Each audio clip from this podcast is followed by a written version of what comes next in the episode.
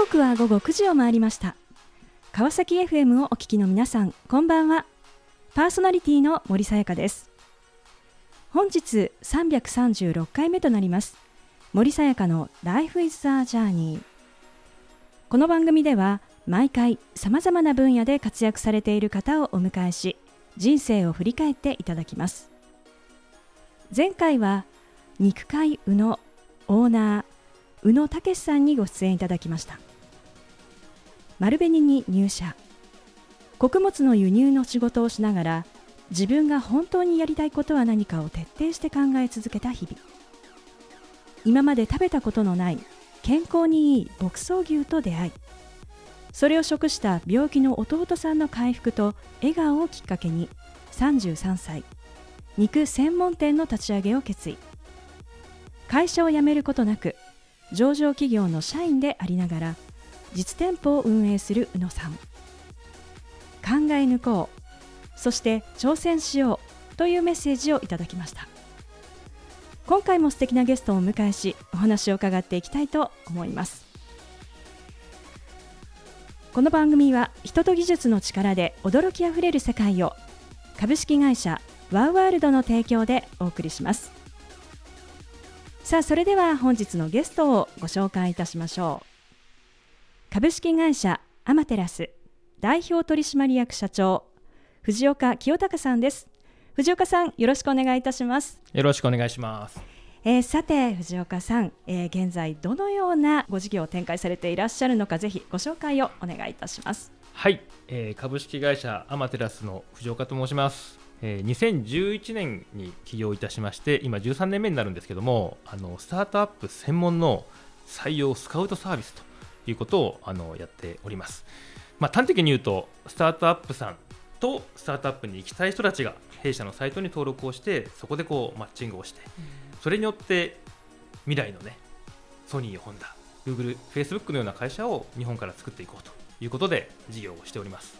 うんあのこのスタートアップという言葉あの最近本当にこうよくですね、はい、こう話題に出てくるなというふうに思うんですけれども、はい、あのそもそもスタートアップってどういう企業なんでしょうか？はい。未来を作る次世代を作るために新しいビジネスモデル新しい技術を作って急成長をして、えー、新しい組織体を作っていく。そういう目的を持ったのがスタートアップなんですね。ですから自称スタートアップ日本にはたくさんあるんですけども、会社を作ったからスタートアップではないんですよ。新しい技術、もしくは新しいビジネスモデルで世にないものを作り社会を変えていくかという考え方を持って事業として成長していくか。どうか、はい、NPO とはそういう意味ではちょっと違っていて、えー、やっぱりしっかり利益を生み出して成長し、はい、組織として成長していくという目的もないと、はい、いわゆるスタートアップではない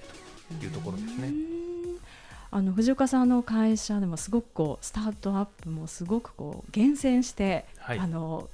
いらっしゃるということですけれども、はい、あの大事にされているのは例えばどんなポイントなんでしょうか？あスタートアップ選びにおいて、ね、ってことですね。はい、まあ今の話であの時代を次の代ですね、時代を作っていく可能性がある、はい、ビジネスモデルか技術を持っているかっていうのが一つと、もう一つは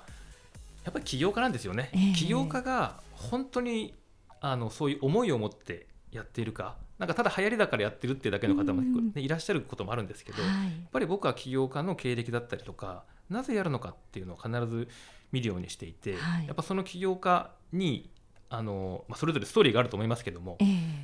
っぱりやり続けるモチベーションは本当にあるのかこの人が逃げない理由は何なのかっていうのを見てやっぱりそこはあのこの起業家ならやり届けそうかどうかっていうのを見た上であの判断をしてお付き合いする会社を選んでいますね。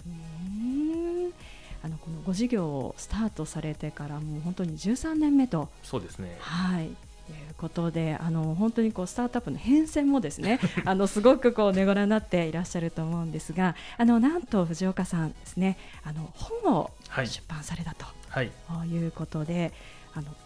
一度きりの人生、はい、今の会社で一生働いて終わるのかなと迷う人のスタートアップ転職副業術と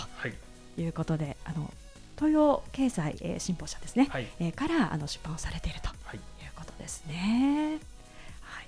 あのこちらはあのこうどんなですねこうあの背景でこういった本を出そうというふうにこう生まれたんでしょうか？はい。やっぱり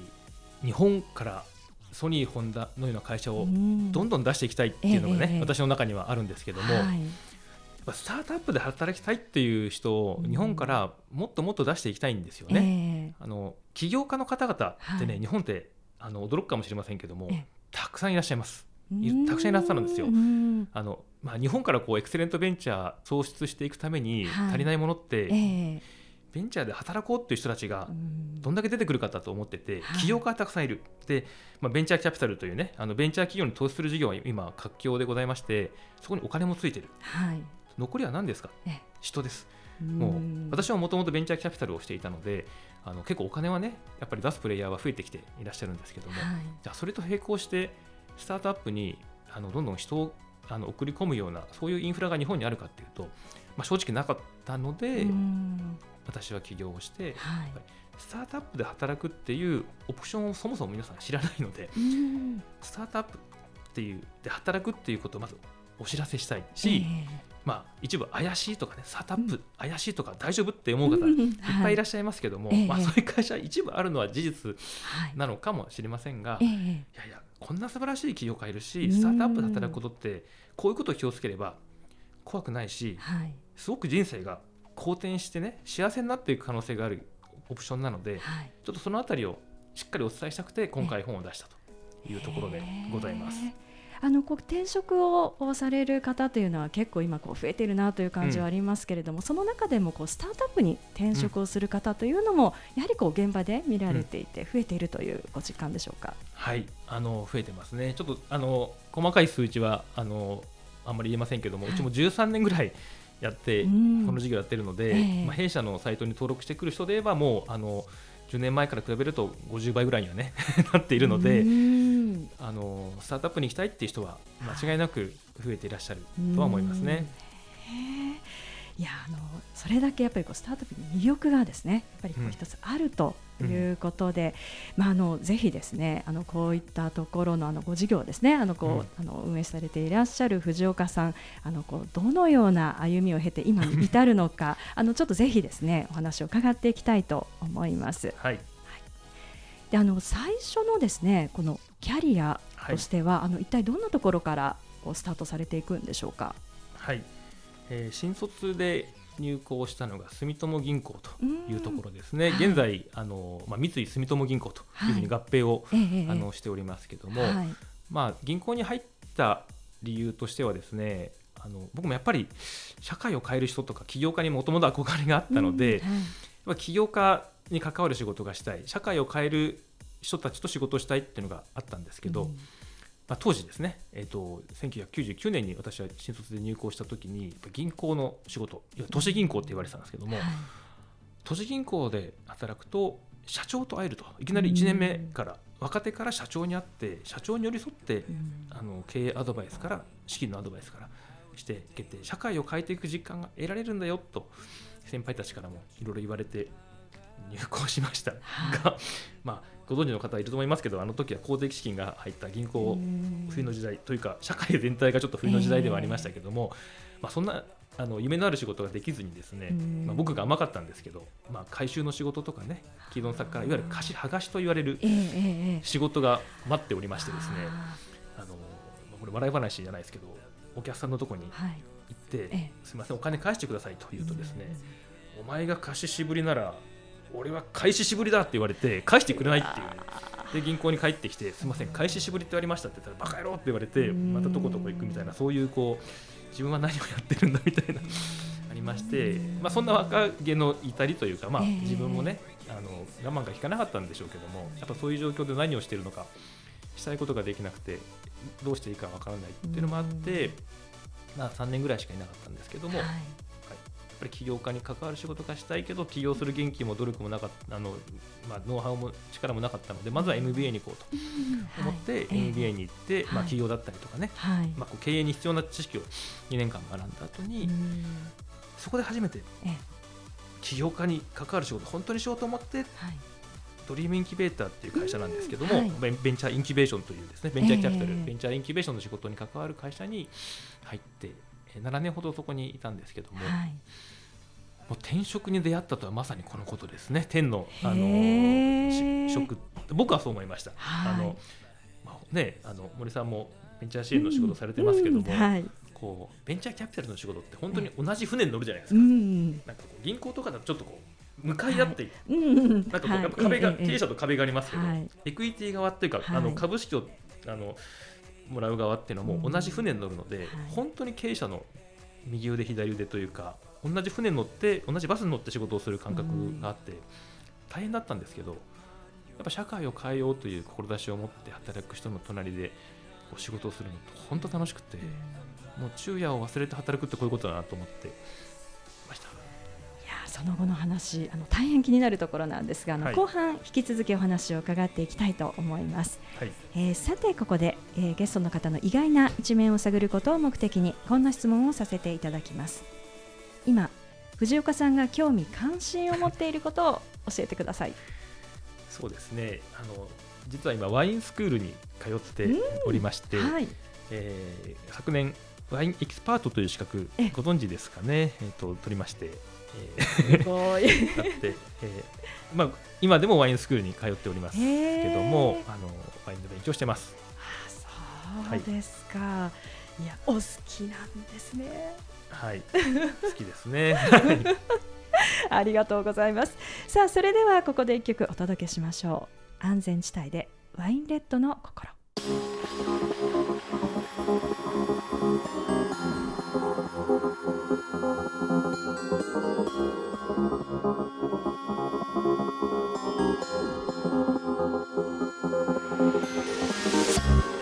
さあ後半も引き続き株式会社アマテラス代表取締役社長藤岡清隆さんにお話を伺っていきたいと思います。え前半は、え金融機関からですねキャリアをスタートされそして MBA を経て、えドリームインキュベーターに、え入社したというところまでお話をしていただきました。まあ、そこがこう天職だったとい、いうことですが、はい、あの一体ですねそこでどんなことがあったんでしょうか？まあ、いろんな経営者にやっぱり会えた、まあ、これがあの自分にとっては財産ですけども、えー、そうですね。ちょっと2つじゃあお話をしてもいいですかね、うんはい、まあ、1つ目は、まあ、人との出会いになるんですけど2つとも、えー、まあ、代表創業者の堀光一と、うん、あの、はい、後の社長になる山川っていう2人からやっぱり随分あの可愛がっていただいたんですけど、えー、まあ、この2人からプロフェッショナリズムっていうものを徹底的にあの叩き込んでいただいたっていうのは本当にありがたかったなと思ってて、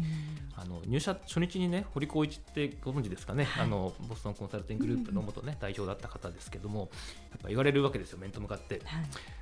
day one にねあのお前は今日からプロ野球選手になったと思えと、プロ野球選手っていうのはもうプロだと、打率1割で試合に出れると思うかと思いませんと、うん、打率1割だったらどんな言い訳しようと試合に出れないしもうプロである以上は結果を出すために、自分のコンディションも含めてね全部準備をすると、うん、もう結果で成果を証明しなければ生きていけない世界に君はいるんだから、うん、もうプロフェッショナルとして働きなさいと。ただしあの7年いればやめていいって言われたんですね。逆に言えば7年やれたら、はい、もう会社としては回収し終わったことになると。あの、まあ、1, 年、はい、まあ、1年目ぐらいは、まあ、投資回収期間、はい、で3年目でタンクロになってないといけないと。で4年目5年目いたらもう会社に十分利益を出してるはずで。7年いたらかい、まあ、投資回収も全部終わってるから好きにして構わん。その思いがあるなら、まあ、このままいってほしいしこれが嫌ならこの場で出てけって言われて、えー、もう1日目ですよね、うん、まあ、みんなに言ってるんですよこれ、はい、みんなに言ってるんですけどあの後から入った人みんな同じこと言われたって言ってるんですけど、えー、まあ堀流のプロフェッショナリズムですね。でもそこでもう、あまあ終身雇用の会社から僕はね前来てますから、はい、あ結果をやっぱりコミットしなきゃいけないと。でも実際にそういうプロフェッショナリズムの人たちばっかりで年齢関係なく実力ある人が評価されるような文化だったんで、本当にこう考え方変わりましたよね。なんかできない理由を言うなってひたすら言われてきたんですけども、はい、結果を出すためにどうすればいいかを考える考えればいいんだってずっと言われ続けているような職場だったんですけど、まあ、そこでまずプロフェッショナリズムっていうのを叩き込まれて一応7年弱ですね、うん、丸7年はいられなかったんですけど、えー、あの7年弱い。られたのはそういうプロフェッショナリズムっていうのを最初に叩き込まれたなしそれを実践してきたからかなと思っています。でもう一つがですね、えー、やっぱり素晴らしい起業家にあって一回こう目が覚めたようなことがあってそれは今でもあるんですけど、えー。はい、まあ、とある京都の太陽光発ベンチャーの社長さんがいらっしゃってですね、はい、まあ、その社長になった時に僕はもうなんかビジネス観変えられたというかその社長本当に社会を人類地球を変えるために事業をしていると。太陽光のパネルを作ってる技術ベンチャーではあったんですけど、えーこれがあれば電気とかあの CO2 つかなくても熱が出せるしこの京都の街暑いやろうと言われてなんで暑いか知っとるかとそのみんながもともと暑いところなのにみんなが冷房ガンガン使ってさらに暑くして蒸し風呂にしてて、はい、暑い暑いって言ってて冷房を使ってさらに暑くしててっていう循環があるんだけど、みんなが太陽光発電使ってやったらもっと温度下がるでって言われて、だし世界ももっとそうなると、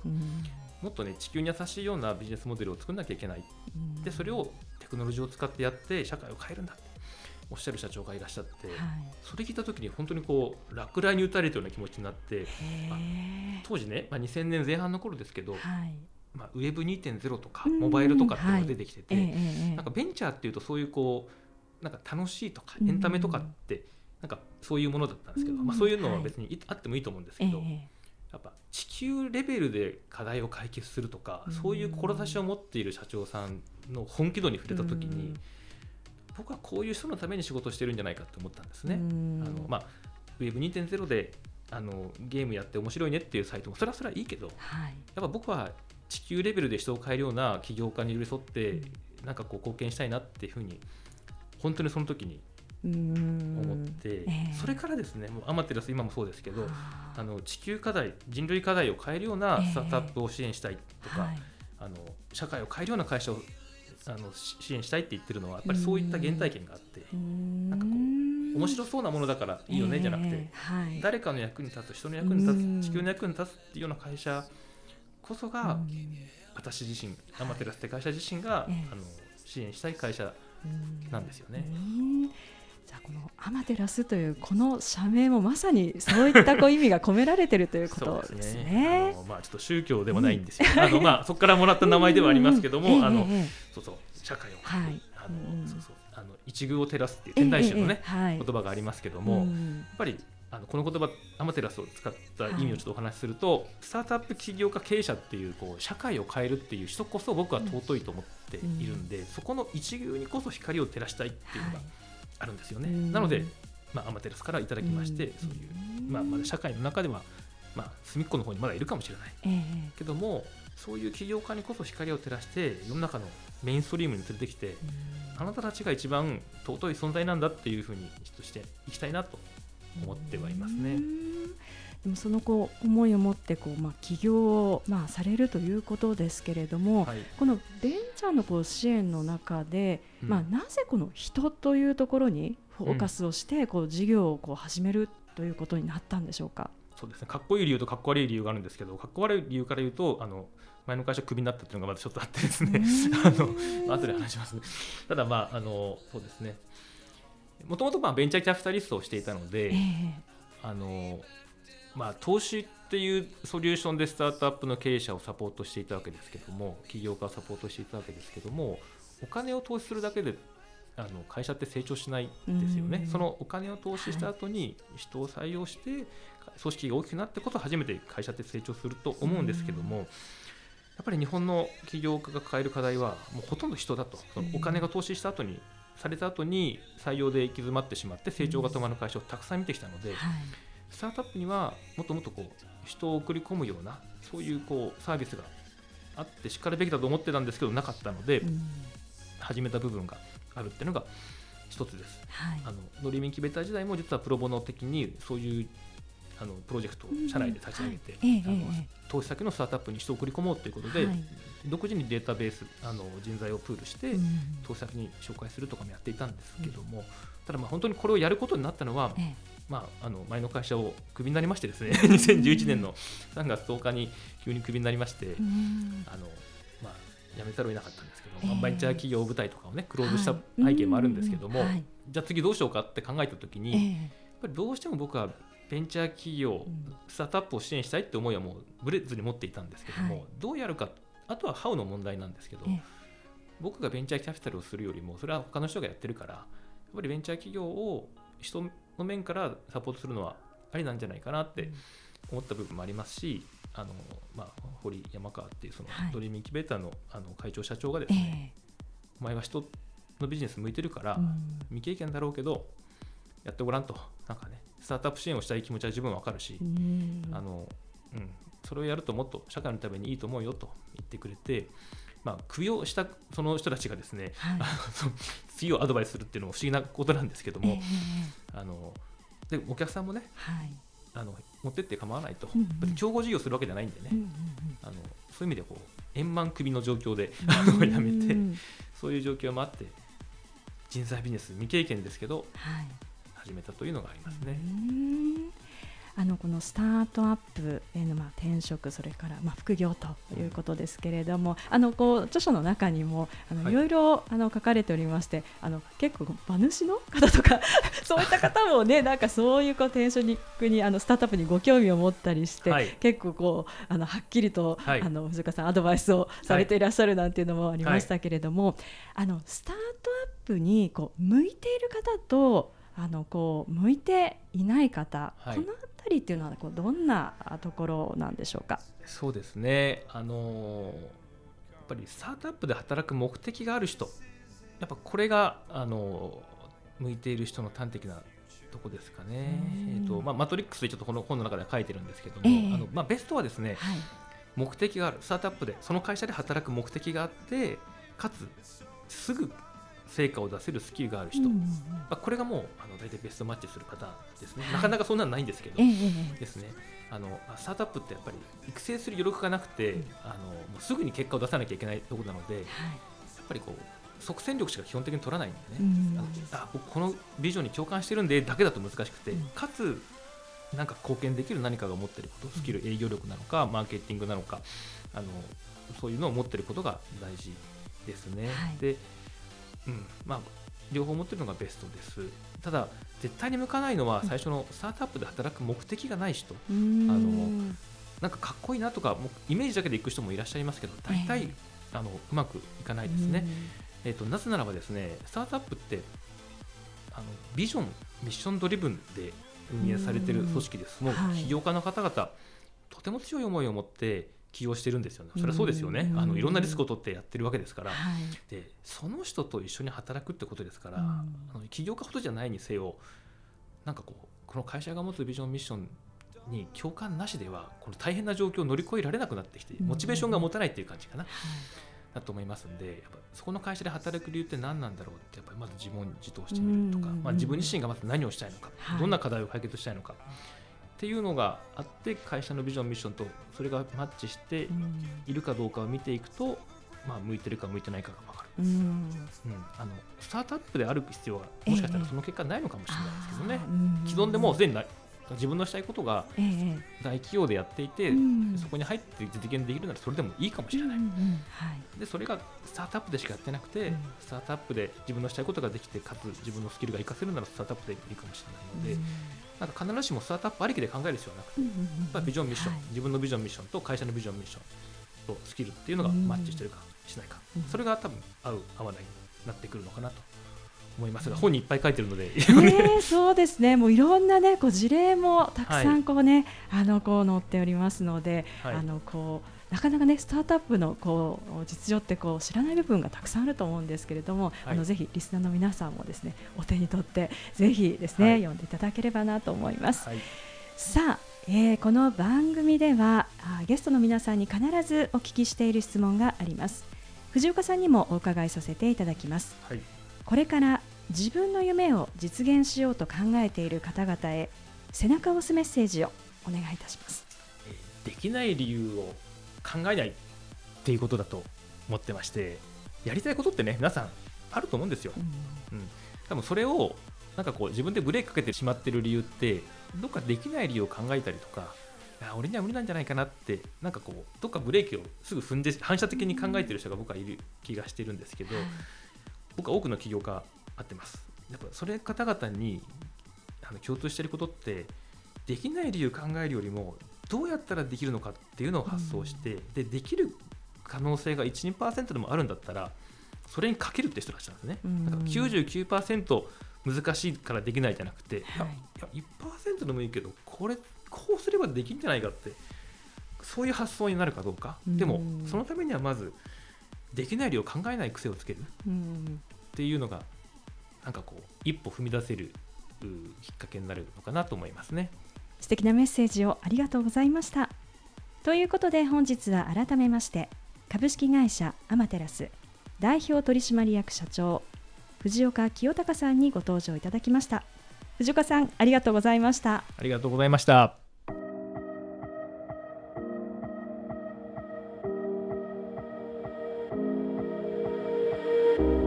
森さやかの Life is a Journey いかがでしたでしょうか？金融機関に入行。MBA を経てドリームインキュベーターへと進みつかんだ自分の天職。叩き込まれたプロフェッショナリズム。志高く取り組む経営者との出会い。ここでの経験が分岐点となり社会を変革し急成長するスタートアップを人という軸から支えていこうとゼロから事業を立ち上げた藤岡さん。今年で13年目。日本から次の時代を作るグローバルカンパニーを100社創出しようと情熱を持って取り組まれています。激変していく世界において危機感を持ちながら日本が明るく成長していくには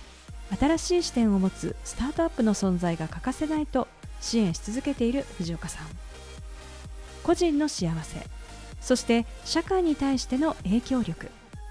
この2つの視点を持つことが大事なのではないか。そう感じました。次回はどんな素敵なゲストの方が来てくださるでしょうか。来週もまたこの時間にお会いしましょう。今日も一日お疲れ様でした。おやすみなさい。